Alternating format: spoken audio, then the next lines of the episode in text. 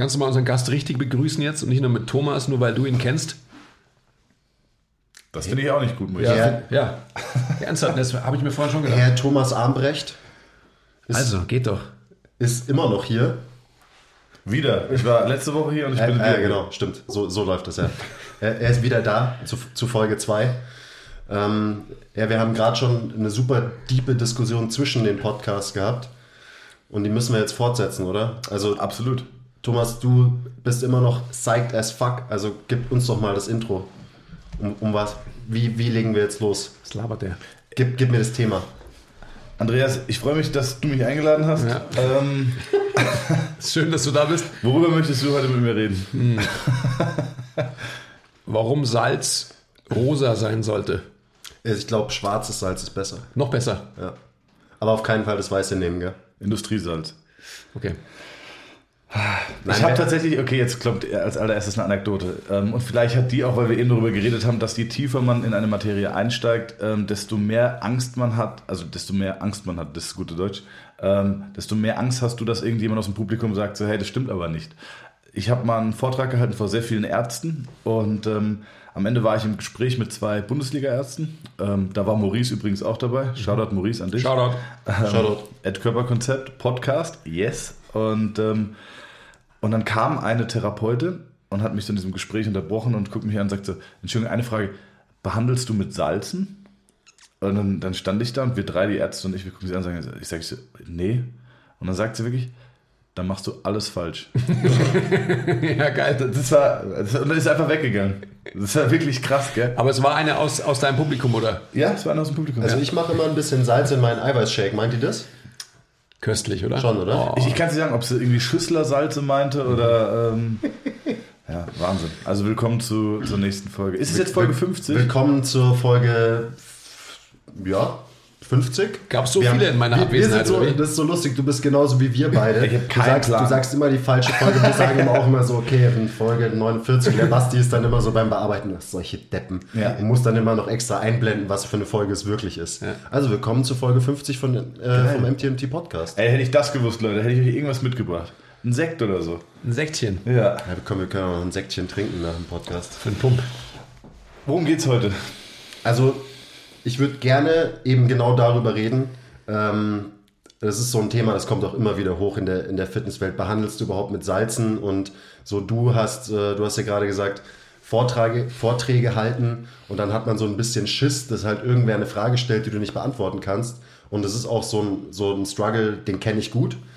Aber am Ende geht es halt um die Basics. Und die hast du auf jeden Fall besser drauf als alle, die in deinem Publikum sitzen. Davon bin ich fest überzeugt. Ähm, und die haben auch wir drauf in dem, was wir machen. Und klar wird dann irgendein klugscheißer Biohacker kommen und sagen, ja, aber hast du überhaupt Blue Blocker Glasses und nimmst du dieses Supplement und so weiter. Und da muss man dann halt auch einfach die Eier haben und sagen, nein, aber ich kann dir alles erzählen, was die 90% ausmacht von deinem Fortschritt im Training, im Leben, in deiner Gesundheit. Und du kannst dich gerne mit den 10% oder am Ende sind es wahrscheinlich nur 2% beschäftigen, aber wahrscheinlich wird es dir auch gut tun, wenn du erstmal die Basics ownst und die beherrschst und dann darfst du dich beschäftigen mit diesem ganzen Kleinscheiß, der aber am Ende keinen großen Effekt, wahrscheinlich keinen großen Einfluss haben wird.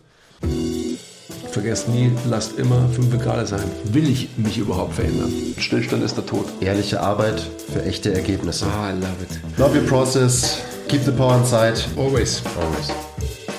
Fuck, von mir aus können wir die Folge jetzt zu. Okay, bye. 100 Prozent, wirklich 100 Prozent. Ich kann das Mikrofon leider nicht droppen, weil es war sehr teuer. Aber Ja, 100 Prozent.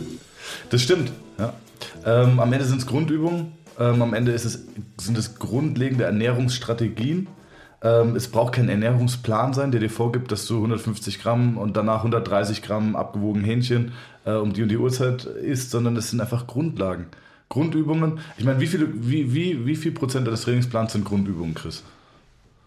ähm, also vom Gesamttrainingsvolumen wahrscheinlich 80 Prozent, 80 bis 90 Prozent. Und wer dich jetzt kennt und das Ergebnis sieht, ja, dann mach doch einfach Grundübungen. Ja, das ist, ist das einfachste Beispiel jetzt aufs Training bezogen. Wir reden ja auch immer von biggest bang for your buck, also dass man einfach für die Zeit im Gym den größtmöglichen Effekt bekommt. Ja. Und ich meine, wir können uns sogar auch mit kleinen fancy schmancy Übungen beschäftigen, weil wir halt theoretisch von mir aus auch zehn Stunden die Woche im Gym sind. Aber die meisten Leute, die den Podcast hören, die sind halt drei, genau. drei bis vier Stunden maximal die Woche im Gym.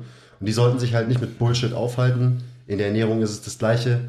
In der Regeneration ist es das Gleiche. Du brauchst mir nicht kommen mit irgendwelchen Sleep Supplements oder so, ja. wenn du deine Basic Schlafhygiene zum Beispiel nicht im Griff hast.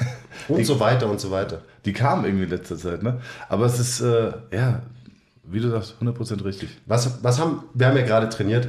Kannst du dir mal erzählen, was, was, wir heute so, was wir heute so gemacht haben? Und äh, dann würde ich auch gleich noch so ein bisschen auf das Practice What You Preach eingehen. Ja. Ähm, so, wie ging es dir heute? Wie hast du trainiert? Wie hast du dich aufgewärmt? Erzähl doch mal kurz.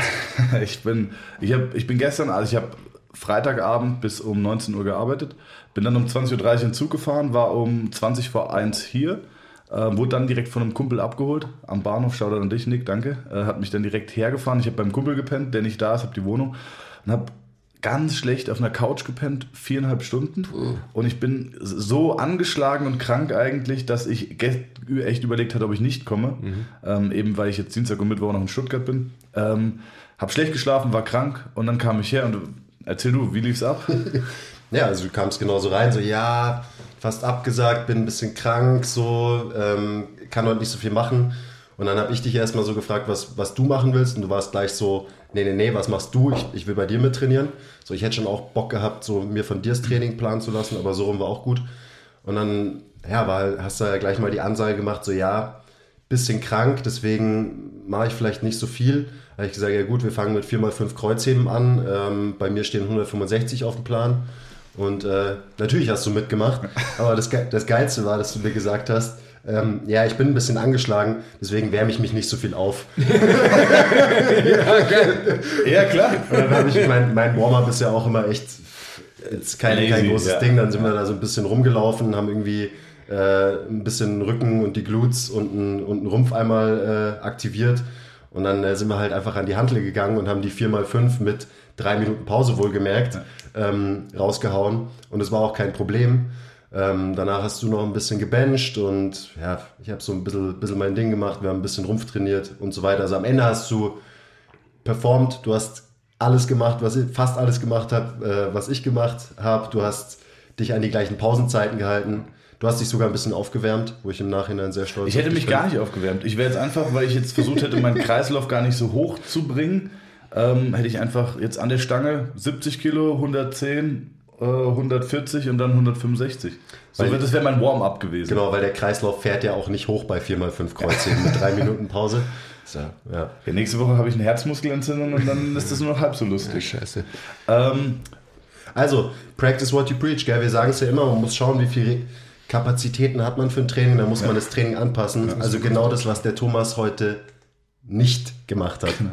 Was ich, was ich weil aber, er sich keine Blöße geben wollte. Nee, das stimmt. Nee, weil ich aber auch wirklich, ich bin nur für euch hergekommen, weil ich unbedingt das Gym sehen wollte, weil ich mich unglaublich gefreut habe, dass ich in diesem Podcast wirklich Gast sein darf.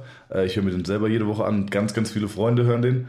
Ähm, deswegen, Schön. Servus Jungs. Cool. Ähm, aber was ich noch sagen wollte zu diesem ganzen ähm, fancy schmancy Kram, ja, wie du immer sagst. Die ganzen, ich glaube, dass auch viel Instagram und so die Fitnesswelt dahingehend halt verändert. Weil wenn man das Total. jetzt runterbrechen würde, dann könntest du die FIBO einstampfen, wenn man denen sagt, so, yo Leute, Kreuzheben, Kniebeugen, Bankdrücken und Klimmzüge, ähm, das sind die Sachen, mach die. Da brauchst du keine, keine internationale Fitnessmesse mehr, sondern ja. die Leute wollen verkaufen. Die Fitnessindustrie und die Branche erfindet sich immer wieder neu. Das ist, ist sie angehalten zu tun und befeuert durch die ganzen Influencer und Personal Trainer, die, ähm, die, dann, die, die, dann auch das Gefühl haben, ähm, ich muss aber jetzt irgendeine fancy Übung machen, die noch nie einer gesehen hat. Mit einem Miniband auf einem Bosoball und so einem Wackelstab, ähm, um die Rumpfstabilität zu trainieren. Da frage ich mich auch immer, oder bei diesen EMS-Trainings, damit kriegst du die Tiefenmuskulatur. Ja, okay, eine Frage. Wenn ich 215 Kilo Kreuzheben mache und die Tiefenmuskulatur da rein hypothetisch nicht anspringt, wofür brauche ich die dann? Ja. Also, ja. geh mal so an das Problem. Und das finde ich immer so ein bisschen, ah, ja, deswegen, ihr habt ja auch gesagt, den Podcast, den hören eigentlich nur Nerds bei euch oder viele Nerds. Mhm. Ja, weil es immer wieder ums Gleiche geht. Aber man kann es nicht oft genug aufarbeiten und. und äh genau, das ist der Punkt. Es geht immer wieder ums Gleiche. Ja. Definitiv. Weil es halt eine Wahrheit gibt im Training. Ja. Und zu der werden die Guten sich alle irgendwie hinentwickeln. Sorry, Andi, ich habe deinen Spruch geklaut. ähm, Normal. mach 80% richtig. Das ist genauso wie du gesagt hast. Die dann, vor allem sehe ich das bei jungen Leuten, die kommen. Ich habe dann irgendwie Klienten, die sagen, hey, mein Sohn oder meine Tochter, die sind, ist jetzt 16, 17, 18, die wollen jetzt anfangen im Fitnessstudio. Kann ich mal fünf Sessions bei dir buchen, damit du denen so ein bisschen die Basics gibst? Und die Leute erstmal von diesem Trip wegzuholen, welche Produkte sie überhaupt erstmal brauchen fürs Training. Krass, welche ja. Booster sie brauchen oder welche Pre- und Post-Workout-Shakes und welche, ähm, welche Workout-Shakes, die sie nach dem, äh, die sie über die Nacht brauchen, ja, weil sie tagsüber nicht wirken. Und es ist krass, wie die, wie die Industrie die Leute dahingehend manipuliert einfach. Ja, weil ich meine, alle wollen halt den einen weirden Hack und Trick, der sie voranbringt. Und äh, so wird es halt auch marketingmäßig immer irgendwie verkauft, dass es sowas gibt.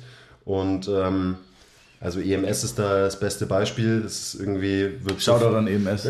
Super krasser Shoutout. äh, wird halt so vermarktet, dass man sich halt nicht anstrengen muss und äh, dass es halt auch super schnell geht und so. Und dann sind alle, oh ja, geil, da muss ich mich nicht anstrengen. Und das ist, also es gibt, glaube ich, nichts, was euch mehr aufregt im Fitnessgame als dieser Bullshit.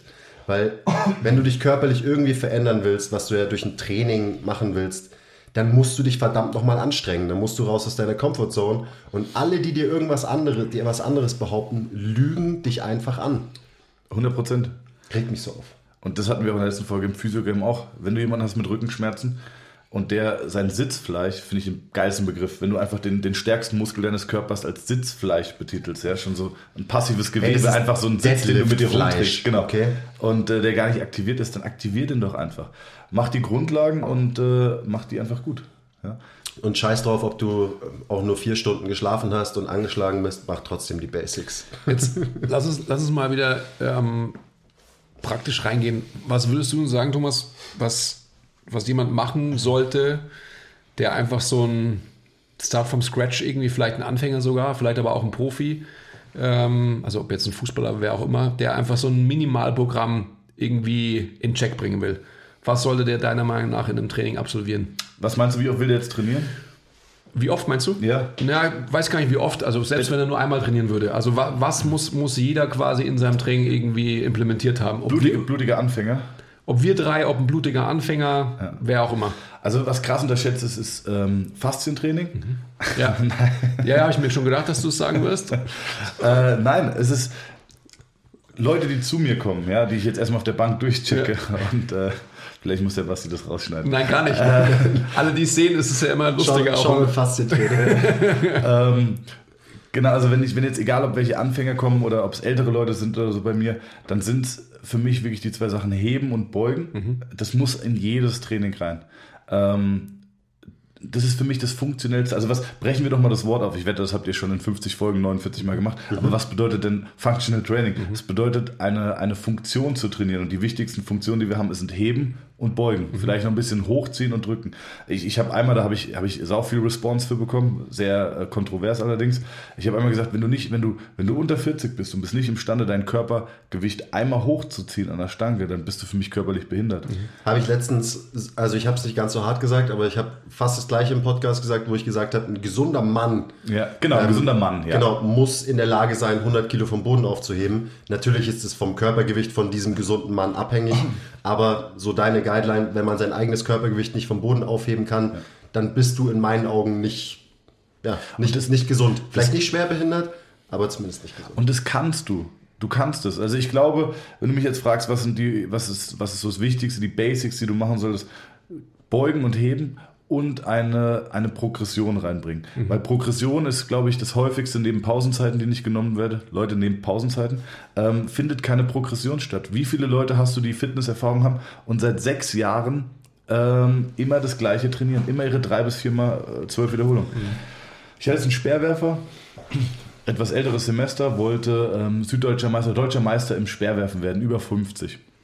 Ich frage, wie trainierst du denn? Ich mache Bankdrücken. Okay, und dann, was machst du am Bankdrücken? Naja, ich mache immer ähm, 50 oder 55 Kilo, 10 Wiederholungen, was jetzt für das Alter schon gut ist. Ja, ja. Und dann fragst du den, ähm, warum gehst du denn nicht schwerer? Naja, das brauche ich nicht. Ja? Und dann sagst du, aber wie viele Speere wirfst du? Und dann guckt er dich an und sagt, ja, einen. Das, Merkst du was? Du Du musst eine Wiederholung mit maximalem Gewicht machen. Und obwohl er dieses Verständnis dann irgendwann entwickelt hat, war das krass schwer, ihn dahin zu bekommen, ähm, dass wir das Gewicht steigern. Und die Leute haben Angst vor schwerem Gewicht. Mhm. Warum haben die Leute Angst vor schwerem Gewicht?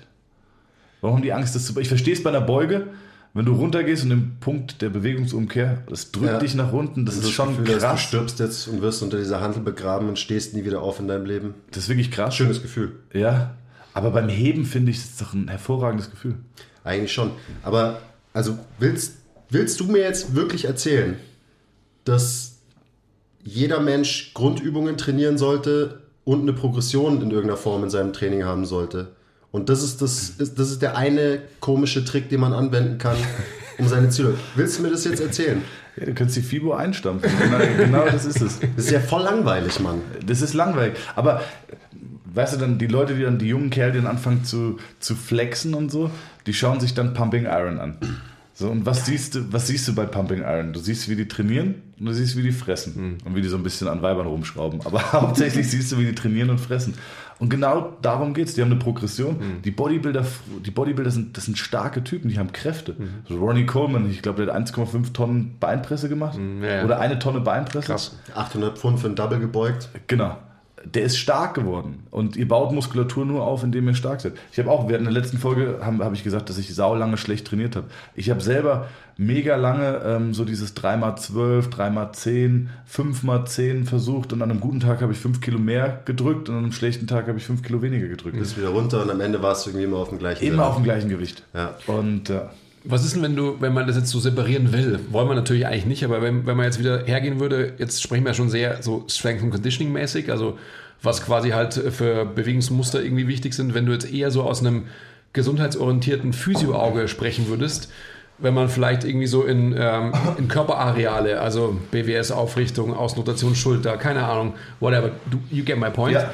Wenn man da eher sprechen würde, was würdest du denn dann sagen, was wichtig ist für, und ich, Absolutismen sind natürlich immer schwer, das ist ganz klar, aber wenn man trotzdem einfach so pauschal mal einen raushaut, was würdest du da sagen, was ist für jedermann irgendwie von Wichtigkeit? Also genau, wenn du jetzt zum Beispiel über Aufrichtung redest oder die Schultern nach hinten bekommen, ähm, da gibt es einen krassen Tipp und das sind Grundübungen. Ja. Schon wieder. Genau. Also, Was wenn du, Kreuz, wenn du Kreuzheben machst ja, und du richtest dich auf und du ziehst die Schultern nach hinten, sag mir eine Übung, die geiler ist. Butterfly Reverse? Nein, trainiert auch nur Rhomboidee, ein bisschen Latissimus, aber um eine Kette zu trainieren. Das ist ja auch das, was ich den Leuten immer versuche zu erklären. Klar kann ich mich an Beinbeuger setzen und an Hip, eine Hip Extension machen, alles mögliche. Dann habe ich drei Muskeln, ähm, separiert voneinander trainiert. Aber dann können die immer noch nicht miteinander arbeiten, beziehungsweise sind unterschiedlich stark. Wenn ich eine Kette trainiere, dann wird immer das schwächste Glied dieser Kette so lange bearbeitet, bearbeitet, bearbeitet, bis es genauso stark ist oder bis es sich halt in diese Kette einfügt. Und ähm, deswegen sind es Grundübungen, weil in Grundübungen trainierst du einfach vollständige Muskelketten. Also halt Funktionssysteme, die dafür vorgesehen wurden. Wir haben es über äh, ein paar Jahre so entwickelt und menschliche Bewegung kann man eben runterbrechen auf Grundübungen, also grundsätzliche Bewegungen. Am Ende sind die Grundübungen ja auch nur irgendwas Erfundenes, was halt wir Menschen haben dann irgendwann gesagt, okay, das ist jetzt eine Hantel und äh, mit, das ist ein gutes Tool, mit dem wir, können wir Bewegungen beladen. Aber diese Bewegungen sind halt irgendwie urs- ursprünglich und stecken in uns drin. Ja. So die, die lernen wir von, von klein auf automatisch, dann verlernen wir sie wieder und dann kommen wir ins Spiel und versuchen sie wieder Leuten beizubringen, damit sie eben anständig trainieren können.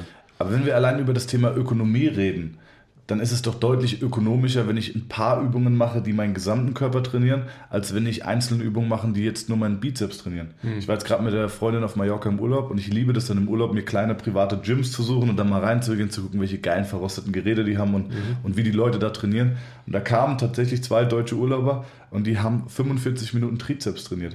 Das war Weltklasse. Die haben French Press gemacht, dann haben sie Dips gemacht, dann haben sie, aber Dips hinten an der Bank, Ja. nicht so in der Dips, wo du noch Brust dabei hättest, sondern wirklich nur Trizeps. Dann haben sie Trizeps am Seil gemacht und äh, die haben 45 Minuten Trizeps gemacht. Ich dachte, Leute, warum geht ihr für Trizeps ins Fitnessstudio? Also wir, wann, Naja, wann, ich und, meine, wann wenn ist dein der, einziges Ziel ist, einen dicken Trizeps zu haben, dann muss man so trainieren. und wann ist der Tibialis Anterior-Tag? Ja?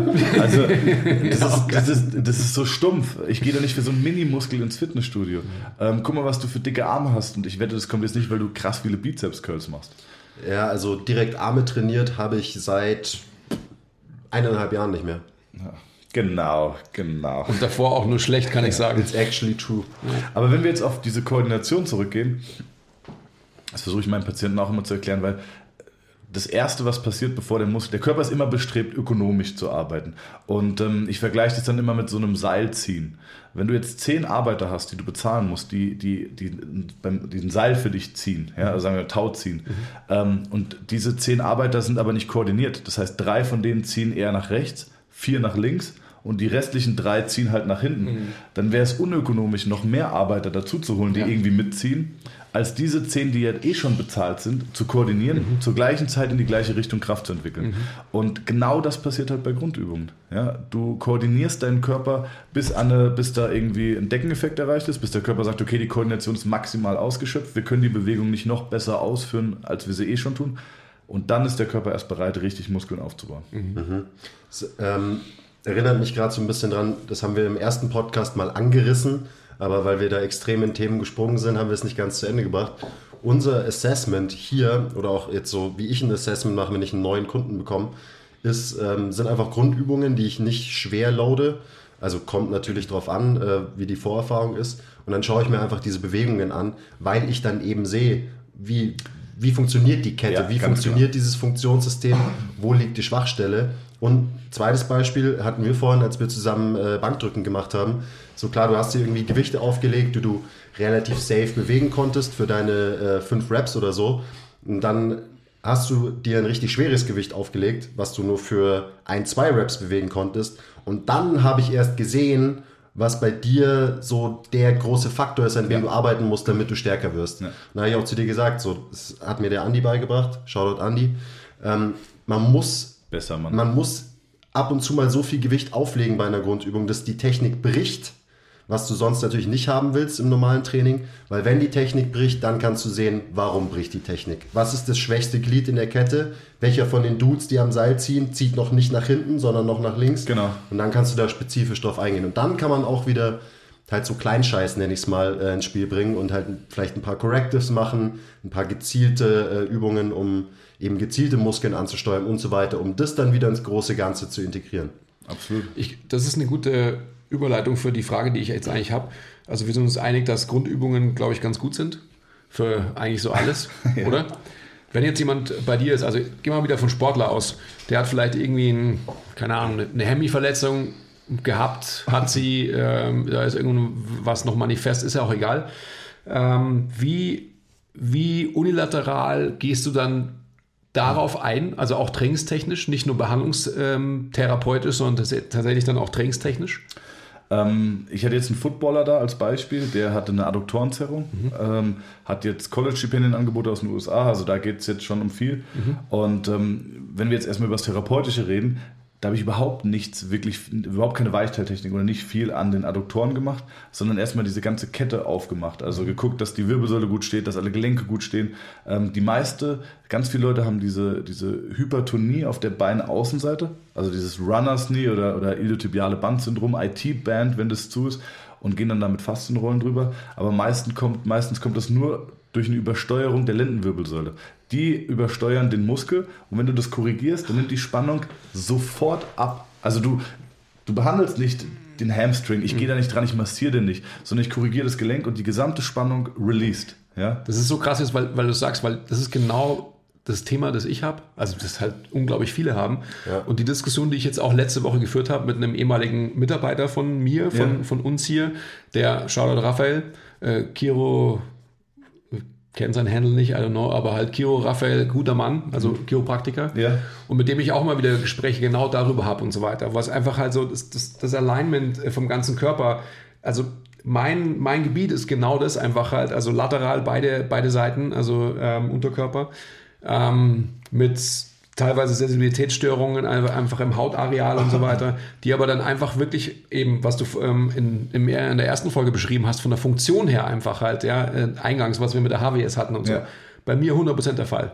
Definitiv. Das ist ja auch wieder so schön, auch wieder als Take-Home-Message für so viele Physios da draußen, die einfach halt einfach therapieren und therapieren und therapieren, aber keine Veränderung schaffen. Genau. Das ist wirklich, es ist absurd. Hanebüchen eigentlich. Das ist Hanebüchen. Boah. Ich finde es immer ganz gut, wie, wie wir dir eine Frage stellen und du mit deiner Eloquenz und so weiter, erzählst deine Geschichte und wir sind völlig gefesselt und am Ende hast du die Frage halt einfach so 0,0 beantwortet. Was glaubst du, wie ich, wie, ich durch, wie ich mich durch mündliche Prüfung gemogelt habe? Es ist gut, dass Sie das fragen, aber lassen Sie mich mal ganz woanders anfangen. Ja, genau. Oh, ja. 1,0. Aber um jetzt auf dein Problem einzugehen und die Frage weiterhin zu umgehen. Ähm, wenn du jetzt massive Hypertonien, also auf der Beinaußenseite hast, dann würde ich schon versuchen, therapeutisch, wenn du jetzt bei mir in die Praxis kommst, gucken, woher kommt es. Kommt es ähm, durch eine Lauftechnik? Hast du irgendwelche Dysfunktionen in der unteren Kette? Mhm. Ist dein Sprunggelenk nicht gut? Ist dein Fußgewölbe schlecht? Ähm, Knie gucke ich mir gar nicht so an. Knie ist häufig einfach das Opfer zwischen Hüftgelenk und Sprunggelenk. Ja. Und ähm, dann würde ich mir den unteren Rücken, Iliosakralgelenk angucken und äh, das gegebenenfalls korrigieren. Und dann, wenn die Funktion da ist, würde ich es stabilisieren. Mhm. Und würde dann auch gucken, dass ich so ein bisschen isolierter den ähm, durch einbeinige Kniebeugen, durch so einen Bulgarian Split Squat, glaube ich, mit Beinen hinten auf der Bank, mhm. würde ich versuchen, dann wirklich den Arsch zu trainieren. Aber weißt du, nochmal, das, ich sage mal, wenn du verstehst, wie der menschliche Körper funktioniert, dann ist es egal, was für ein Label du drauf babst. Ob genau. du sagst Physio, ähm, Personal Trainer, diese ganzen Begrifflichkeiten sind scheißegal. Ja. Wenn du verstehst, wie der Mensch funktioniert, dann, naja, dann verstehst du es halt.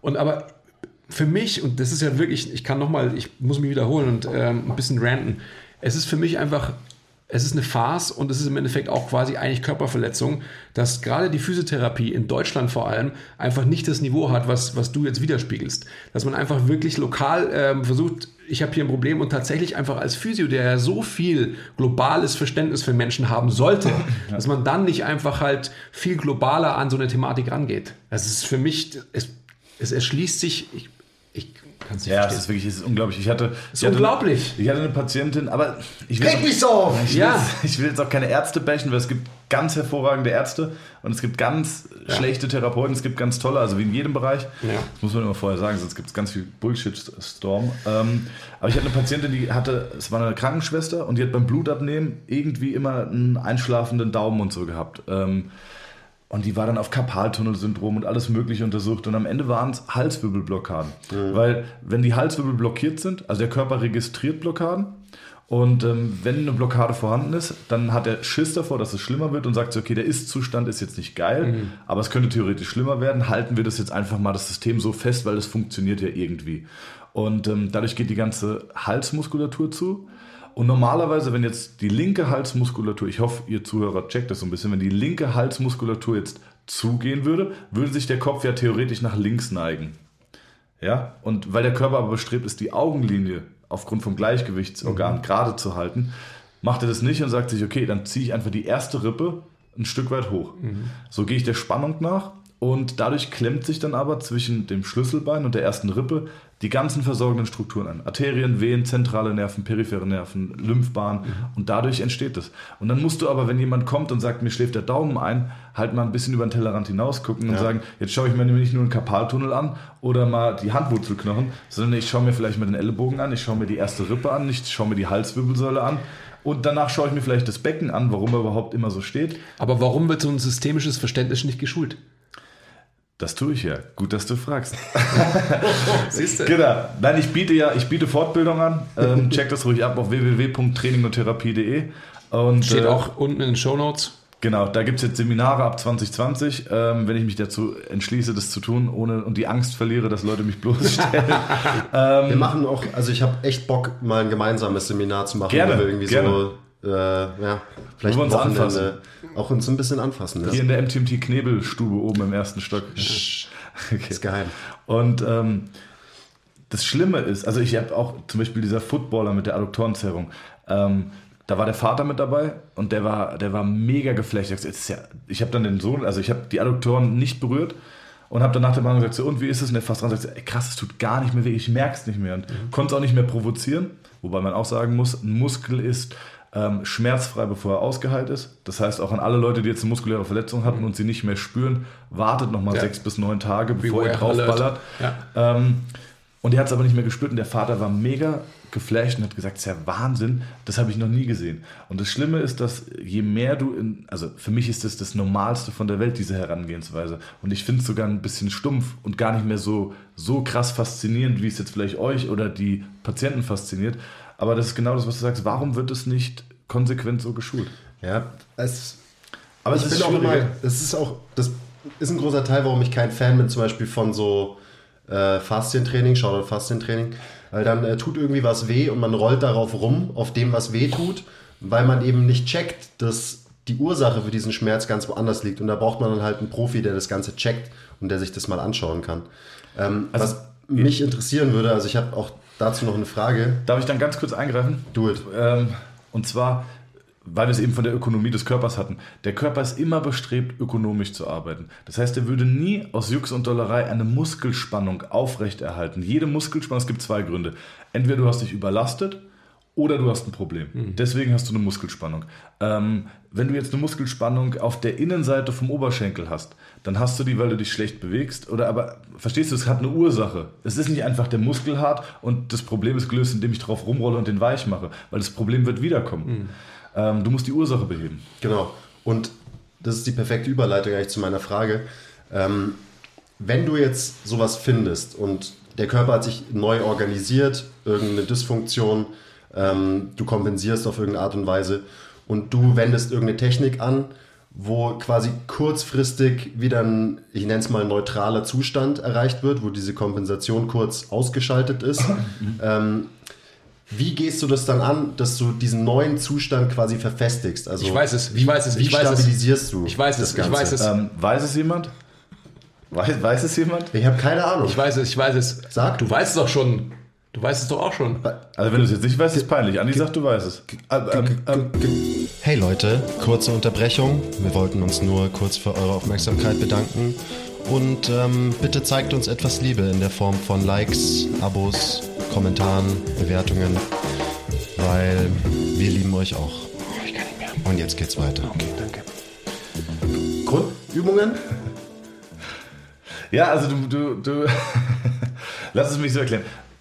Wenn ich das jetzt einmal korrigiere, diese Dysfunktion als Beispiel, dann, dann bleibt die auch nicht so. Weil der Körper ähm, passt sich ja an, er kompensiert auf diese Dysfunktion und programmiert den gesamten Körper und alle neuromuskulären Ansteuerungen auf diese Dysfunktion. Er lebt damit. Ja? Sagen wir, du hast ein Einkommen von 700 Euro morgen, dann wirst du nicht deine, deinen normalen Lebensstandard weiterführen, sondern du wirst dich auf diese neue Situation anpassen und deine Ausgaben auch anpassen. Was ein Scheißbeispiel. Ja.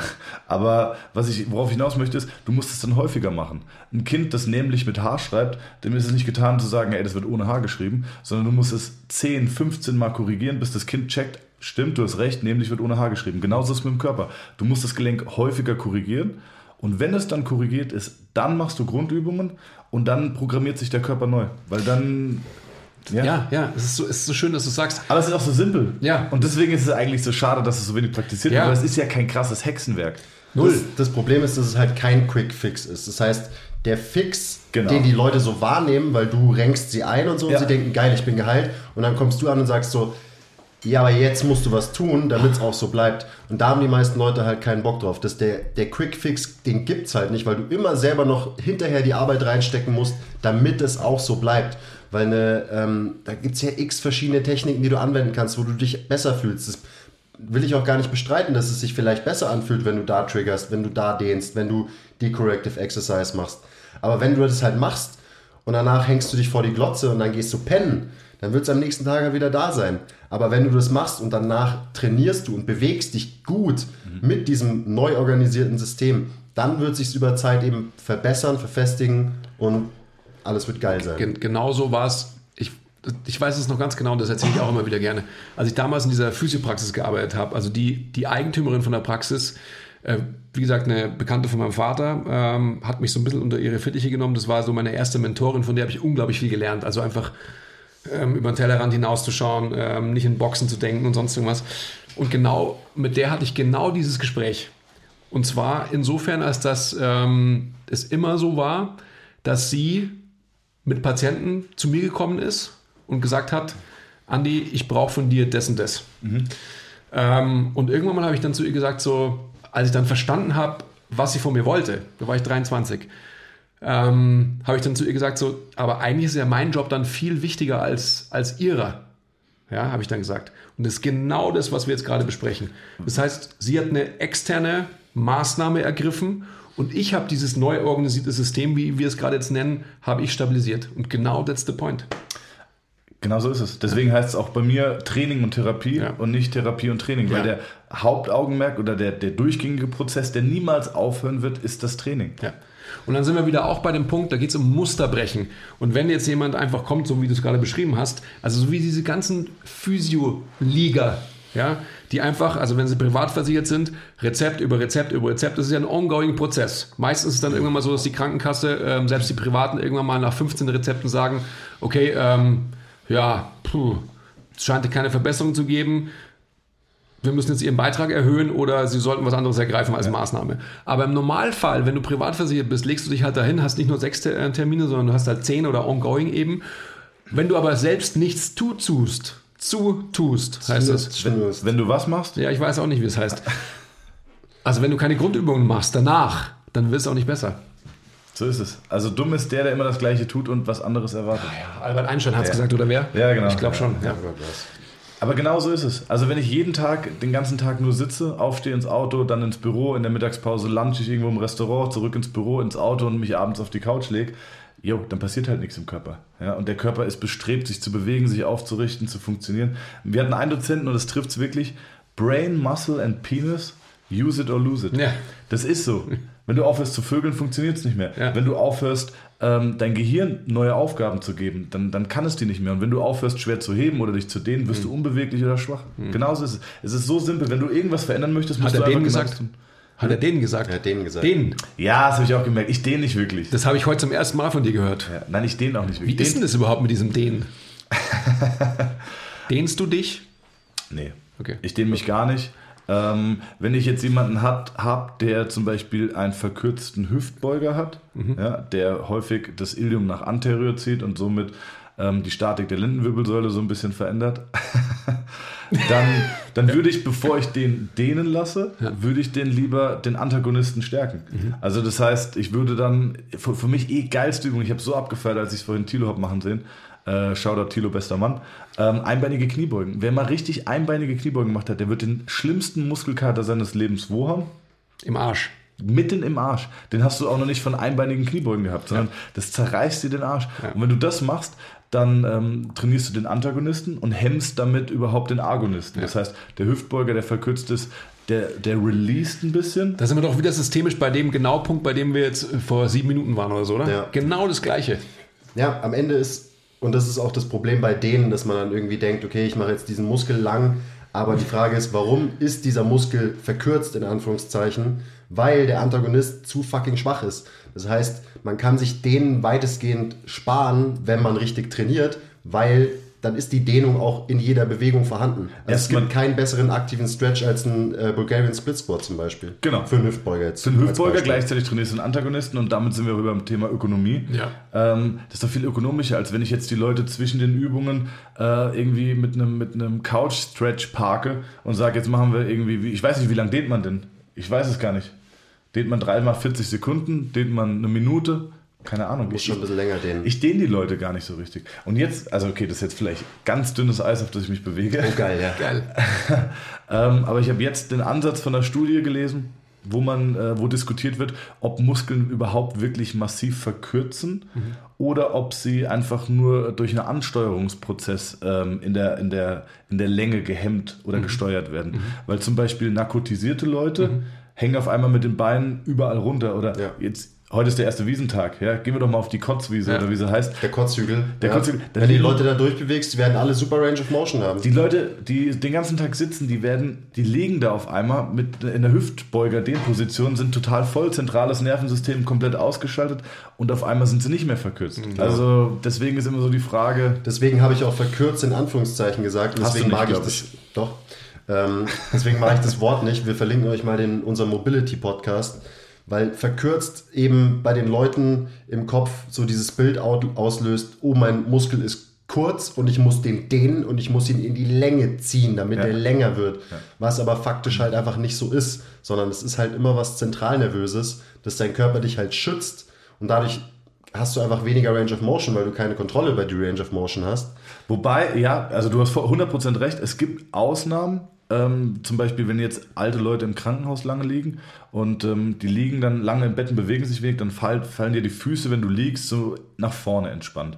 Und ähm, diese entspannte Position vor den Füßen ist ja auch die Ruheposition oder die Annäherungsposition vom Gastrocnemius, vom Wadenmuskel. Mhm. Und wenn der mit seinen Fasern ineinander geht, also wenn, wenn, der, wenn der Weg kürzer wird und du die ganze Zeit so liegst und nicht gelagert wirst, sprich irgendein Keil unten in deinen Fuß mal eingesetzt wird, dass du mal 90 Grad im Sprunggelenk hast, dann dann finden sogar ähm, irreversible Umbauprozesse im Muskel mhm. statt. Das heißt, der Muskel ähm, baut sich dann aufgrund der Ökonomie, weil er sagt, ey, wir benutzen den Muskel eh nicht, äh, die ganzen Mitochondrien auch in Ruhe verbrennen nur Energie, fuck it, brauchen wir nicht, bauen wir es um in, in Bindegewebe. Mhm. Und dann wird der Muskel in Bindegewebe irreversibel umgebaut. Genau. Und das sind dann echt Leute, Klar. die so Ballettfußsyndrome oder Spitzfußsyndrome haben, die dann echt irreversibel sind. Ja. Aber der normale Mensch, mit dem wir arbeiten, der hat, würde ich jetzt nicht den, ich würde eher sagen, nutzen wir die Zeit und äh, machen was Aktives. Ja, das ist immer auch die Frage der Ökonomie, die wir uns immer wieder stellen, wo wir immer wieder unsere Sessions hinterfragen und wie wir unsere, ähm, unsere Personal Trainings gestalten. Wir haben eine Stunde nur mit den Leuten. Mhm. Was machen wir in dieser Stunde, damit die am meisten Effekt aus dieser Session ziehen können? Und das sind halt, ab und zu mache ich auch Stretches mit Leuten, aber selten und dann auch nicht mit dem Ziel, einen Muskel tatsächlich in die Länge zu ziehen, sondern das sind dann eben andere Prozesse, die da ablaufen. Ja. Ich würde gern noch, weil wir haben vorhin auch einen, äh, so einen kleinen Core-Zirkel noch trainiert. Und wir, also ich mache das ja immer so, wenn ich gerade wenn ich mit anderen trainiere, dass halt jeder irgendwie eine Übung beisteuern muss zu so einem Zirkel. Und ich war ein bisschen erstaunt, dass deine Wahl auf ähm, GHD Sit-Ups oder wie die heißen gefallen äh, ist. Die ich, Übung. Die ich noch nie gemacht habe. Ähm, also da war ich, ein bisschen stolz. Aus, ich habe es schon mal ausprobiert, aber irgendwie ja. so richtig trainiert habe ich die noch nie. Und äh, ich habe dann natürlich gleich angefangen und gestichelt, so ja, ist das überhaupt funktionell? Ja. So, ich gehe doch in eine krasse Hyperextension in der LWS. Und äh, kombiniert haben wir die mit Rollouts, also so quasi dem Gegenteil, wo du die Wirbelsäule stabil hältst und eben eine Hebelveränderung hast und so weiter. Und da wollte ich jetzt einfach nochmal kurz so auf dieses ganze Thema Core-Training, Wirbelsäule, darf man die Wirbelsäule überhaupt bewegen und so weiter äh, eingehen. Da war ich, ich, ich war, ey, Andreas, ich war so stolz, weil ich, äh, weil ich von Quiz wirklich krass viel halte als Coach und er hat eine Übung gemacht, die er noch nie gemacht hat. Da habe ich gedacht, so Mensch, siehst du, da holst du ihn jetzt richtig ab.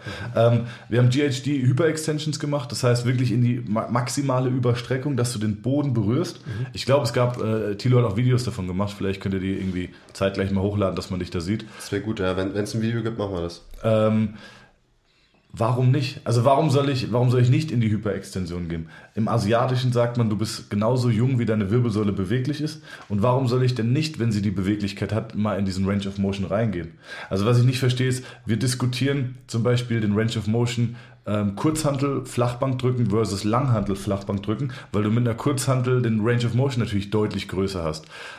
Aber den Bauch oder den Rumpf trainieren wir immer nur mit Crunches oder Sit-Ups in der neutral Null Lage auf dem Rücken oder mal auf dem Bauch in so einer leichten Überstreckung oder mit Rollouts oder, oder mit ähm, eingehangener äh, Leg Raises oder was. Aber du startest nie in der Über Überstreckung. Mhm. Und das Geile an diesem GHD mit dieser Hyperextension ist, dass du wirklich mal in eine maximale Überstreckung kommst und den Muskel mal wirklich aus der, aus der vollen Dehnung heraus trainierst. Und das ist also bei meinem ersten Versuch.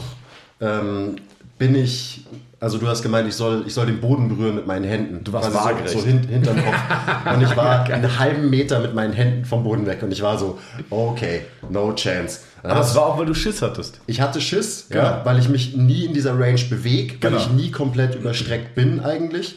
Und dann hast du mich da kurz durchgecoacht. Es hat fünf Sekunden gedauert. Genau. Und ich habe den Boden berührt hinten mit den Händen. Und dann habe ich mich eingegroovt. Ich meine, ich habe davon drei Sätze gemacht. Ich werde wahrscheinlich morgen ähm, Todesschmerzen im Bauch haben.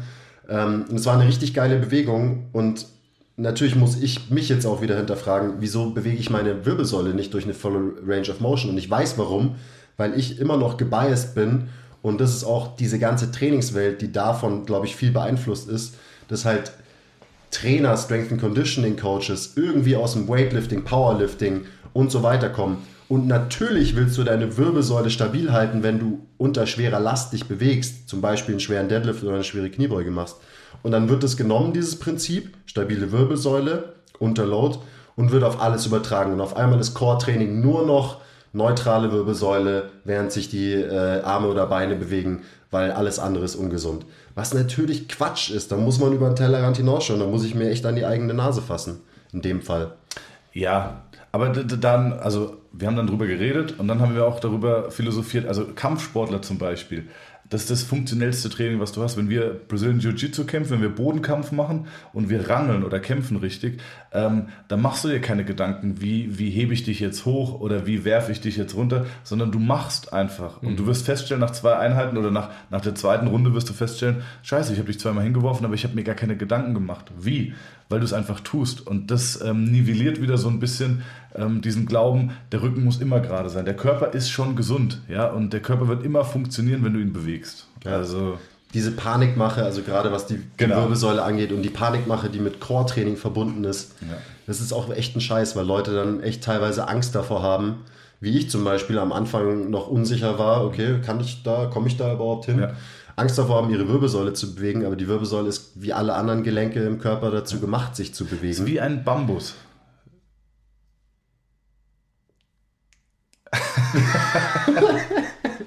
Ja, natürlich. Nicht? Voll, na klar, vollkommen richtig. Es ist ja so lustig, weil ich habe das ja vor zwei Wochen oder so, habe ich das ja auch gemacht und haben sie mich ja auch alle äh, belächelt. Was Also- GHD ja, ja, Hyperextensions, ja, okay. genau. Ja. Ich glaube auch, dass da sind wir wieder bei, bei Marketing und äh, solchen Themen einfach. Natürlich, also Michael Boyle ähm, als, als bestes Beispiel, der natürlich einfach irgendwann mal ein Konzept aufsetzt, weil wenn du kein Konzept hast, dann kannst du auch nichts verkaufen, weil du kannst nur ein Konzept verkaufen. Und dementsprechend hat natürlich das Einhalt, ähm, wie hielt das Einhalt in der Fitnessbranche? Muss man sich auch mal wieder fragen, wo kommt das her? Ähm, also auch bei den Physios, ich kann mich auch noch erinnern, eben vor, das ist jetzt ja 20 Jahre her, krass. Äh, 20 Jahre her, dass ich einfach da mit den Physios angefangen habe zu arbeiten, die, die auch halt mir jegliche Dynamik im Bauchtraining verboten haben. Weiß ich es noch ganz Ja. genau. Die im Endeffekt einfach halt, so darf man Bauch nicht trainieren, weil. Ja. Und ich habe damals, also da war ich ja echt ein junger Pimp, habe ich auch schon irgendwie, habe ich nicht verstanden, warum? Warum soll es so sein? Die Wirbelsäule muss sich doch bewegen können und Ja. so weiter. Wieso muss ich denn die Wirbelsäule immer festhalten? Dass ich natürlich einfach, was ich auch immer sage, es gibt keine kontraindizierten Bewegungen, es gibt nur kontraindizierte Bewegungsausführungen. Und ähm, dass natürlich jemand an, bei, einem, bei einem gewissen, an einem gewissen Punkt in seinem therapeutischen Prozess vielleicht dies oder jenes nicht machen sollte, ist irgendwie auch klar. Ja. Aber dann, wenn ich den Menschen irgendwie weiter habe, dann muss er doch einfach wieder alles machen können können. Ganz genau. Ja. Weil du hast danach als Übung mit den Kettlebells diese, diese äh, Lateralflexion genommen. Ich habe jetzt keinen coolen Functional Training Begriff dafür. Wie sagst du dazu? Kettlebell, Sideband. Genau. Und ähm, also da würden jetzt auch viele Therapeuten wahrscheinlich die Hände über den Kopf zusammenschlagen und sagen, mit so viel Gewicht dich zur Seite neigen, das ist, äh, ist aber eine Katastrophe. Ist es aber nicht. Also weil, weil du kannst es. Oder schau dir Genau, doch mal weil, aber an. das ist wichtig, weil ich es kann. Und am Ende kriege ich bei der Übung so ein gutes Gefühl in meine schrägen Bauchmuskeln und in meine Seite wie bei fast keiner anderen. Und da brauchst du mir eben nicht mit einem Seitstütz kommen. Klar ist der auch krass anstrengend und hat mega viel Wert im Training. Aber so diese Muscle-Mind-Connection, die ich zum Beispiel, ich habe es dir erzählt, ich spüre meinen, äh, meinen geraden Bauch nicht. Ja. Ähm, und ich arbeite da gerade dran, eben eine Muscle-Mind-Connection herzustellen. Und diese Hyper-Extension äh, GAD, GHDs haben da so viel getan. Ich habe so geil meinen geraden Bauch gespürt, Ja. weil ich mal wieder einen ganzen, einen kompletten Stretch auf dieser Muskelgruppe hatte. Ja. Genau, was ich natürlich, wenn ich immer nur Plank, Plank, Plank und äh, Rollouts und so weiter mache, was ich nie spüre. Ja. Und dadurch die Connection ähm, eben Muscle-Mind nie so gut trainieren wird wie bei so einer dynamischen Bewegung. Absolut. Und tr- trotzdem willst du bei, dieser, bei diesem Sideband mit der Kettlebell, gehst du ja auch seitlich runter. Warum? Weil du den maximalen Range gehen willst. Also das ist irgendwie, jedem ist das klar bei jeder Übung, aber bei, bei Rumpfübungen macht es halt kein Mensch. Ja. Warum gehst du bei einer, bei einer Back-Extension ganz nach unten? Also warum startest du nicht irgendwie waagrecht und gehst nur nach oben? Warum gehst du denn den ganzen Weg runter und willst dann den ganzen Weg nach oben gehen, weil du ja versuchst, den Muskel über den maximalen Bewegungsradius äh, arbeiten zu lassen? Und beim Rumpf tut es irgendwie keiner. Und es ist aber krass, wie viele Leute Angst haben, weil ich mache die Übung mit vielen Leuten, es sind vor allem auch Frauen, ähm, die dann Angst haben, sich zurückfallen zu lassen und äh, sich dann zu überstrecken. Und da arbeitest du dann erstmal dran. Dann brichst du aber auch erstmal so diese ganzen, diese ganzen ähm, Barrieren im Kopf. Dieses, oh, ich kann mich zurücklehnen, ist es gesund? Funktioniert es? Aber sind wir eigentlich, also wenn man das vergleicht mit, mit einem Deadlift zum Beispiel oder mit einer Kniebeuge, dann hast du dann einfach genau bei der Variante eben halt alle Komponenten in dieser Kette, wenn man so will. Und nicht nur limitiert eben halt, dass ich quasi nur eine Peak Contraction halt bei den letzten 15 Grad der Bewegung habe, sondern einfach, ich, ich habe die ganze Kette. Was wir auch wieder hatten in der ersten Folge einfach, ähm, was mache ich dann? Ja, Grundübungen halt. Warum? Weil ich im Endeffekt einfach eine, eine Bewegungsausführung habe und verschiedene Muskelareale, äh, Komponenten in Serie schalte. Das habe ich da auch. Genau. Oder warum mache ich zum Beispiel Deadlifts mit einer erhöhten Standplattform? Einfach um den Range of Motion noch mal länger zu machen. Ja. Macht man jetzt nicht so viel, aber macht man mit dem einzigen, das, der einzige Ziel dieser, Mhm. äh, dieser Manipulation der Ausgangsposition ist einfach nur noch längeren Range of Motion Ja. zu haben. Ja. Gut, gibt es sonst noch irgendwas? Es gäbe, es gäbe ja so unglaublich viele eigentlich. Wir könnten noch unendlich weiterreden, glaube ich, aber Haben wir jetzt einen Tisch auf der, auf der Wiesen? Klar. du bestimmt, oder? Schreibe ich einfach auf MTMT an? Ja, ja, MTMT. Genau. Kannst egal in welches Zelt, kannst du rein. Kannst umsonst saufen und essen, überall. Beste. Wir haben einfach ein gewisses Standing in dieser Stadt Ja. und ähm, das nutzen wir auch. Aber gerne. eine Sache würde mich tatsächlich wirklich nur interessieren. MTMT feiert jetzt Zehnjähriges. Wann? Nächstes Jahr August. Okay. Wie war der erste Schritt? Also vor zehn Jahren war Personal Training in Deutschland ein Gehirnfurz, der für reiche Amerikaner gemacht war. Ja, wahrscheinlich. Wie kommt man denn auf die Idee, ein Gym aufzumachen? Du, wir haben einfach, also der Tilo und ich ähm, haben, wir haben lange, lange, lange in einem Gym gearbeitet, also in einem Gym, in einem Fitnessstudio gearbeitet und haben da einfach schon einen großen Kundenstamm gehabt. Aber für Personal Training? Personal Training. Echt wirklich? Ja, Krass. Also meine ersten Personal Trainings habe ich quasi aus meiner Therapie generiert. Genau, so wie ich es ja auch tue. Genau. Und habe da einfach halt mit vielen Leuten, die, die damals halt schon gesagt haben, hey Andi, ich will irgendwie, ich brauche mehr von dir irgendwie, was können wir da machen? Und habe dann einfach mit denen angefangen, ähm, außen, aus der Therapie heraus zu trainieren, intensiver zu trainieren und nicht nur eben halt, was du, was du in der KGG hast, dass du irgendwie halt sechs Patienten gleichzeitig hast und dann da mal schaust, da mal schaust, so wie es halt da und gäbe ist eigentlich, sondern dass ich halt einfach eins zu eins mit den Leuten dann über eine Stunde oder zwei oder was auch immer trainiert habe in allen möglichen Facetten. Und dann haben wir in einem äh, großen Fitnessstudio hier in München gearbeitet und haben da halt auch irgendwie ähm, wohl was richtig gemacht, weil wir da einfach auch viel Zuspruch bekommen haben, relativ schnell. Und dann war das auch eine Grundvoraussetzung für die Bank, dass wir einen Kredit bekommen haben, dass wir gesagt haben, hey, wir haben einfach ongoing irgendwie in der Woche zusammen schon äh, mindestens 60 Termine, was ähm, insgesamt so und so viel Geld ausmacht. Ja, that's how the story goes. Geil. Du kannst ruhig sagen, dass du Personal Training in München quasi groß gemacht hast. und Hast du Personal hast. Training erfunden, Andi? Ja, Es wollte ich eigentlich sagen, dass du Personal Training erfunden hast. Sag's ruhig. Nein, aber wir haben, glaube ich, damals schon, ähm, wir haben halt damals schon, genauso wie wir selbst trainiert haben, einfach das irgendwie mit, mit, ähm, mit einem gewissen Ziel verfolgt. Und nicht nur einfach so zu sagen, okay, da kann man gut Geld verdienen, sondern es war einfach halt damals schon unsere Leidenschaft. Einfach das, was wir selber gemacht haben, irgendwie auch umzusetzen. Und ähm, wir haben damals tatsächlich einfach viel Geld verdient. Also viel ist alles immer relativ, aber für das, was wir gemacht haben als junge Pimpfe, haben wir einfach ähm, viel Geld mit nach Hause genommen monatlich. Ähm, und haben dann aber gesagt, okay, wir gehen in diese Unsicherheit, also die wir gar nicht, also ich habe die nie als Unsicherheit empfunden, Ja. nie. Ähm, und, und gehen da irgendwie runter vom Geld, weil wir einfach Bock hatten auf ein eigenes Gym mit allem, was dazugehört. Also eigene Trainingsphilosophie, äh, Interieur, ähm, Ausstattung, also einfach halt da nicht irgendwie eine Handel ähm, hingestellt, wo wir gesagt haben, okay, das geht auch, sondern einfach halt äh, Top of the Pops uns da irgendwie hingestellt.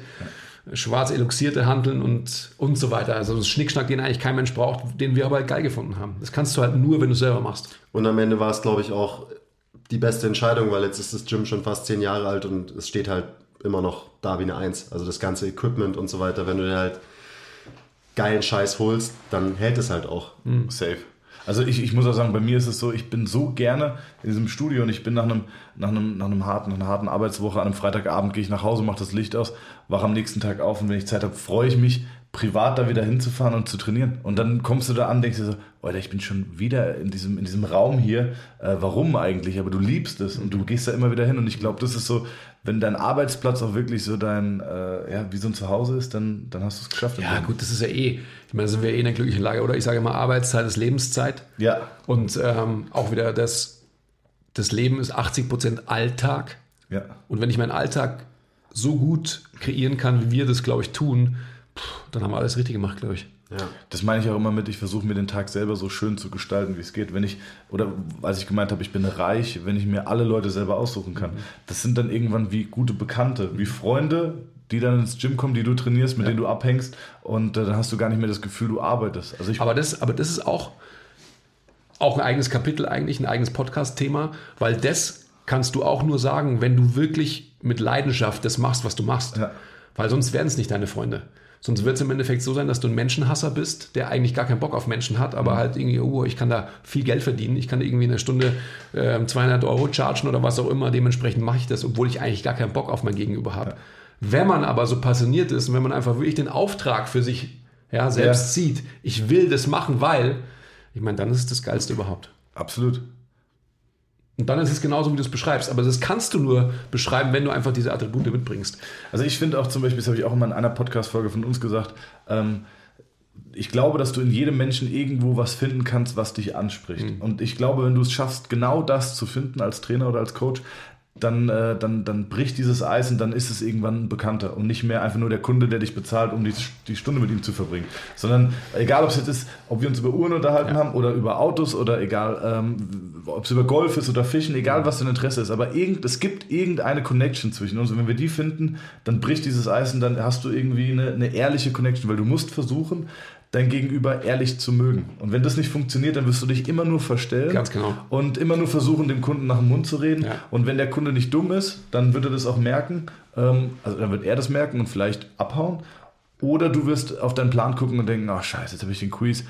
Gar keinen Bock, der ist immer sau anstrengend und dann, äh, ja, und dann, dann musst du dich verstellen und das macht den Tag so anstrengend. Wenn Ja, du dich nämlich genau. achtmal am Tag für eine Stunde verstellen musst, Und dann wird bist du der ein Alltag zu Schauspieler. einem Grind und Ja, dann du musst du- dich anstrengen und so weiter und Dann, so weiter. dann bist du ein 100%. Schauspieler. Ja. Aber dann sind wir auch wieder mit dem Punkt, äh, den wir vorhin auch hatten.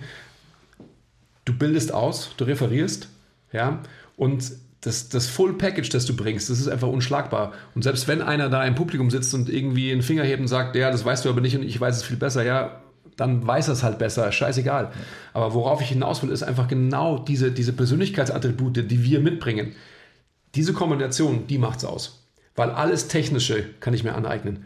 Alles andere, ja, das was, stimmt. alles andere, was ich mitbringen Ja. muss, um in diesem Bereich erfolgreich zu sein, sind einfach Persönlichkeitsattribute. 100 Prozent. Und ich bin da immer so, dass ich sage, so entweder das hat man oder das hat man nicht. Man kann natürlich Facetten ausbilden. Ja, Aber- wie bei Verkäufern. 100 Prozent. Ja. Oh, ich habe einen Krampf. Das ist auch die Oh, Kreuz. Cla Classic Krampf beim Podcasten.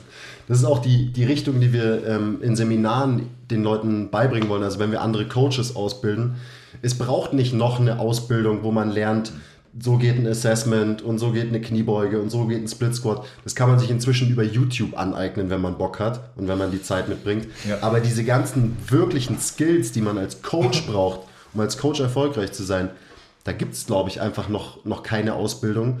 Und äh, um ein guter Coach zu sein, das ist, keine Ahnung, wahrscheinlich 80% Soft Skills und der Rest ist so dieses Trainingstechnische, von dem die Kunden überhaupt keine Ahnung haben. Denen kannst du alles erzählen. Ja, aber das ist ja genau das, was Andreas eigentlich meinte. Klar kann ich dir, wenn du ein Verkäufer bist, irgendwie einen Gesprächsleitfaden reindrücken, den du auswendig lernst und dann irgendwie so abarbeitest. Aber wenn du ein ernsthaftes und ehrliches Interesse an deinem Gegenüber hast, dann merkt er das. Und ähm, wie gesagt, das kannst du dem ein paar Mal vorspielen, aber das wirst du nicht über ein Jahr äh, vorspielen können. Was sind eure Längstmitglieder? Habt ihr Leute, die seit neun oder seit neun Jahren hier sind? 13 Jahre. Siehst du? Und äh, wenn, wenn der jetzt merken würde, also du könntest nicht 13 Jahre dem irgendwie vorspielen, dass, er, dass du ihn magst, Ja, sondern es funktioniert nur, wenn es wirklich so ist. Ja, definitiv. Ja, das ist schön. Also da sollten wir auf alle Fälle, das sollten wir auch mit aufnehmen in, in der Ausbildung, weil um, um das geht es halt einfach. 100%. Und das sind einfach so, so, so Dinge, die, ähm, das war auch so ein, so ein Thema mal für eine Doktorarbeit, die ich schreiben wollte. Genau sowas halt. Also Persönlichkeitsprofile von, von Dienstleistern. Ja. Egal, another topic. Ja, ich meine, im Training haben wir, was, was sind die 80 Prozent, was ist die Basis im Training? Das hatten wir schon. Grundübungen und irgendeine Form von Progression. Und wenn man das jetzt aufs Coachen überträgt, dann ist die Basis halt genau das, dass du da wirklich Bock drauf hast und dass du Bock drauf hast, dich mit Menschen zu beschäftigen. Und dann äh, sind die 20 Prozent eher so diese ganzen super krassen technischen Skills, die halt hauptsächlich verkauft werden heutzutage. Und auch, ich glaube, dass, dass tief in dir ein ehrliches Interesse an, an dem Menschen sein muss. 100%. Also, wenn jemand reinkommt und du bist eigentlich der geile Typ, dann aber den Schritt zurückzugehen und zu fragen, ja, wer bist denn du? Was machst du? Also wirklich ein ernsthaftes Interesse daran zu haben und nicht nur die Fragen abzuarbeiten, sondern ich versuche dich kennenzulernen. Ich Ja. rede viel lieber über mein Gegenüber als über mich. Ja, Was kann ich von dir lernen zum Beispiel? Ja, oder wer bist du? Wie tickst du? Wie, wie siehst du die Dinge? Unbedingt. Das ist, das ist einfach ganz klar. Das Also ich, ich glaube auch, dass, dass ich für meine jungen Jahren persönlichkeitstechnisch äh, vielleicht ein bisschen weiterentwickelt bin als viele Freunde, die immer nur im Büro sitzen und sich mit den gleichen drei Kollegen umgeben. Ja, 100%. Ähm, weil ich halt eben Ärzte, Anwälte, Bauunternehmer, Notare, Selbstständige, Künstler, Philosophen, Soziologen, alles mögliche auf der Bank oder im Training habe Ja. und diese Menschen mich entwickeln. Ja, also ich entwickle mich an meinen Patienten. Mhm, definitiv. Es ist 100% so, ganz klar. Es ist ja auch im Endeffekt Eigentlich ein Riesengeschenk, dass wir das machen dürfen. Ne? mega Geschenk und es ist ja auch, für mich ist es so eine, ähm, ein Skill, genauso wie Mirroring zum Beispiel. Was ist Mirroring? Also Reflexion oder was? Na, einfach so, The Ring. na, du wirst einfach, du wirst einfach sehen, wenn du, wenn du mit einem Menschen arbeitest, dann wird, je, nach, je nachdem wie die Hierarchie zwischen, zwischen euch beiden ist, wird es entweder so sein, dass der Mensch deine Körperposition nachahmt oder du okay. seine. Ah, okay. Und das sind einfach so, es sind so Stilmittel, die ich einfach halt den, im Team immer weitergebe und im Team schule. Und ähm, Aber, aber jetzt, ich nicht, jetzt war ich von Quiz abgelenkt. Ja. Soll man machen oder soll man nicht machen? Oder passiert unterbewusst aufgrund passiert von unterbewusst. Sympathie? 100 Prozent. Also wenn, äh, du wirst einfach sehen, wenn, ähm, wenn, wenn wir uns sympathisch sind, was wir von vornherein auf Anhieb waren und so weiter, dann werden einfach unsere Körperhaltungen immer offen sein. Mhm. Wenn es so ist, dass wir eher so noch denken müssen, wir müssen noch aus Revier markieren oder sonst was, dann wird es eher so sein, dass ich dir die kalte Schulter zeige und Ja, ja, dich okay. nie öffne. Oh, Okay. Ja, Darf go. ich unterbrechen? Ja, klar. Ey, Leute, fangt an zu lesen. Wirklich. Ähm, mein, mein, meine allerersten Bücher, die ich gelesen habe, ich finde zum Beispiel, ich lese keine Romane. Wenn es ein geiler Roman ist oder ein geiler Krimi, mach einen Film draus, ziehe ich mir rein, sweet. Ja? Aber äh, irgendjemand hat mal zu mir gesagt, ähm, du kannst nur lesen, wenn du liest. Und das ist der große Unterschied beim Konsumverhalten. Wenn ich jetzt ein Buch lese und ich lese das nebenbei, dann werde ich nach einer Seite, das kennt ihr, denke so, was habe ich denn gerade gelesen? Und fange wieder von vorne an. Das heißt, nur Lesen ist was Aktives und äh, du ziehst so viele Informationen aus dem Lesen. Und die ersten Bücher, die ich damals angefangen habe zu lesen, mit 17, 18, waren Bücher über Körpersprache. Ähm, und da geht es genau um diese Sachen. Also ich wusste nicht, ich kannte jetzt den Begriff Mirroring, aber dieses, wie sitze ich, wie, wie spiele ich, äh, wie, wie dreht sich mein Hals, wie ist meine, also genau das sind diese Sachen. Und dann ging es später über Persönlichkeitsentwicklungsbücher ähm, ist auch mal auch immer so ein bisschen, soll man das lesen, soll man das nicht lesen? Ich kann nur sagen, mir hat es viel gebracht. Als ich ein junger Pups war mit 24 und da kam der große Chef von der Wirtschaftskanzlei aus Frankfurt zu mir, was soll ich dem denn übers, übers Leben erzählen? Oder wie soll ich den denn coachen? Jetzt hast du zum Beispiel, Quiz, ein Riesenglück, dass du Andi hast, mit mehr Lebenserfahrung, mit mehr Coaching-Erfahrung, der dich unter seine Fittiche nimmt und so ein bisschen als, oder was heißt ein bisschen, der als Mentor fungiert und so wirst du auch wieder Jünger haben, die dir hinterherlaufen und das von dir wollen. Aber ich, ich hatte das ein Stück weit mit einer Person, aber ich habe mir viel selber beigebracht. Ähm, weil am Ende des Tages muss dieser Wirtschaftskerl halt mir zuhören und auf das hören, was ich ihm mit 24 Jahren versuche zu sagen. Ja. Wobei ich da auch wieder sage, jetzt springen wir, springen wir schon wieder, aber das, das sage ich immer auch im Team, dass ähm, jeder ist so, wie er ist, mit seinem Skillset, das er hier und heute hat. Also wenn du damals 24 warst, dann kannst du halt einfach das auf die Straße bringen, was du halt hast mit 24 und musst nicht im Endeffekt, das sage ich auch immer wieder, ähm, halt so über Themen sprechen, über die ich zum Beispiel gerade spreche, weil ich halt einfach über mein Kind spreche oder sonst was, Ja. ist ja scheißegal was. Und das ist, glaube ich, das Aller, Allerwichtigste, dass man einfach so authentisch bleibt und so, und da komme ich wieder auf das, was du vorhin gesagt hast, so ähm, ehrliches Interesse an seinem Gegenüber hat, Ja. dass man, und jetzt komme ich, schlage ich wieder den Bogen, was ich eigentlich sagen wollte, dass es dann so ist, dass man ähm, dadurch, dass man das ehrliche Interesse zeigt, hat man so viel Möglichkeit zu lernen, weil man einfach halt in Branchen eindringt ja, und da Informationen und Verständnis, ein globales Verständnis fürs Leben anhäuft. Ob es jetzt irgendwie ein Chirurg ist, ob es ein Anwalt ist, ob es ein Bauunternehmer ist, whatever. Aber du hast Einblicke in alle möglichen Facetten des Lebens, sage ich einfach mal, weil man mit so einem illustren Personenkreis arbeitet. Und das ist so viel wert. Und wer hat es schon? Außer, Ja, ja, also genau. welcher andere äh, Beruf Ja. hat das so intensiv wie wir? Also wenige, vielleicht noch ein Friseur, aber bei uns haben sie halt auch noch diese ganze Endorphinausschüttung und assoziieren uns eh mit was geil Positivem. Aber auch mein Netzwerk. Also wenn ich, wenn ich ein Problem habe, dann weiß ich genau, wen ich anrufe. Wenn ich jetzt einen Rechtsanwalt brauche, wenn ich einen Zahnarzt brauche, egal wen ich brauche, ich, habe alle in meinem Kunden- und Freundes- und Bekanntenkreis. Ja? Und ähm, das ist ja auch ein Riesenglück. Total. Ähm, irgendwas wollte ich gerade noch sagen, aber jetzt fällt es mir nicht mehr ein. Genau, was ich sagen wollte ist, ich glaube, wenn du so 24, 25 bist, orientierst du dich eher nach oben, weil da Menschen sind mit mehr Lebenserfahrung. Ähm, und das ist auch richtig so. Aber ich glaube, ich glaube, die große, also die große Fähigkeit ist es auch, wenn du älter wirst, open-minded zu bleiben für die Jüngeren, die nachkommen, die zum Beispiel mit neuen Medien, neuen Kommunikationswegen und so. Ähm, ich glaube, jetzt, du stehst hier mit 43, Mhm. wie bist du 45? 43. 43? Siehst aus wie 45. Mhm. Vorhin haben wir noch gesagt 25, also nur by the way. und könntest, äh, könntest eigentlich sagen, hey, schau mal, was ich aufgebaut geil. habe, wer ich bin. Ja. Und zu Recht. Aber trotzdem musst du irgendwie offen bleiben und sagen, ja, aber was ist denn gerade mit den 18, 19, 20-Jährigen los? Das heißt, auch ein Trainer, der gerade von der Uni kommt oder so, dem auch zuzuhören. Das meine ich auch. Und das ist das große Problem der Physiotherapie. Und dann ist Monologende, ähm, dass jeder Therapeut einfach das Gefühl hat, weil ich schon mal jemandem geholfen habe, weiß ich, wie es geht und alles andere kann gar nicht funktionieren. Liebe Therapeuten, geht den Schritt zurück und seid mal offen für das, was die anderen machen. Ja, weil die haben auch ihre Daseinsberechtigung. Unbedingt.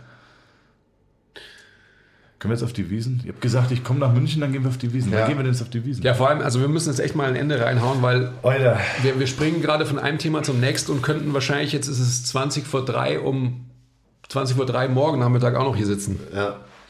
Haben jetzt eh schon solide, keine Ahnung, zweieinhalb Stunden oder so geredet. Ich habe Schnupfen. Ja. Oh. Hört sich trotzdem gut an. Ja, Ja, okay. weißt ja. Also was muss, Kreuzheben ist das beste. Das welche beste Shoutouts Heilung. müssen wir noch machen? Ähm, zieht euch den Körperkonzept-Podcast vom, äh, vom Thomas rein. Der Shoutout Maurice. Der, der ist echt gut. Shoutout Maurice, Shoutout Körperkonzept-Podcast, Shoutout Triggerdinger. Ähm, ja, und Shoutout. Ah, fuck. Okay, die Zeit ist rum, aber ich will noch eine Sache ganz kurz. Wie war der Rhein? Ah, fuck you. Fuck. Äh, Der Rhein hat mich tot gemacht, der hat mich wirklich gekillt. Also der Rhein ganz kurz, ähm, Back Squat Challenge, 25 Wiederholungen mit, 65, mit 60 Kilo, dir, gell? Ja, klar. Ja, zwei, zwei Sätze, 20 Wiederholungen mit, 60, mit 65 Kilo, zwei Sätze, 15 Wiederholungen mit 70 Kilo, zwei Sätze, 90 Sekunden Pause zwischen den Sätzen. Geisteskrank. Das Geile ist, ich habe es beim, äh, beim Thomas Wörl auf seinem Instagram-Kanal gesehen und ähm, ich habe so die Gewichte gesehen. Das waren halt so, ja, 60 bis 70 Kilo und in meinem Kopf war sofort die Assoziation, ja, das ist eine Bankdrück-Challenge. Weil das sind Gewichte, die, die hat man beim Bankdrücken. Und dann habe ich mich echt hingelegt und das beim probierten Bank zu drücken. Aber das Beeindruckende ist, du bist bis zum vierten Satz gekommen, Ja, was bis ich zum absurd vierten Satz finde. gekommen, ja. Aber es ist eine Kniebeuge-Challenge und die habe ich letztens tatsächlich auch gemacht. Und ähm, danach waren wir am Wochenende im Allgäu mit dem Team. Ähm, boah, lang nicht mehr so ein, so ein Muskelkater gehabt. Meine Quads haben mich getötet. Die waren aus Stein zwei Tage. Das nächste, die nächste Boah. Challenge ist 100 für 100. Die nächste Challenge wird 100 für 100 sein, ja. Dieser, deswegen kam ich drauf, Felix rein, Shoutout an dich, 100 für 100. Ja. Ähm, Dings Tilo hat es in wie lange? 13 Minuten oder was? 13 irgendwas war sein, seine Ich kann mir gar nicht vorstellen, dass ich überhaupt 100 Kilo 100 mal beuge. Das kann Genau. ich mir nicht vorstellen. Ist bei mir auch noch die Frage. Also, wenn ich 24 Stunden Zeit habe, dann schaffe ich es vielleicht. Aber schauen wir mal. Wir machen es bald. Aber jetzt ist Und der Reinen muss es auch machen. Aber ist der Tilo vertrauenswürdig?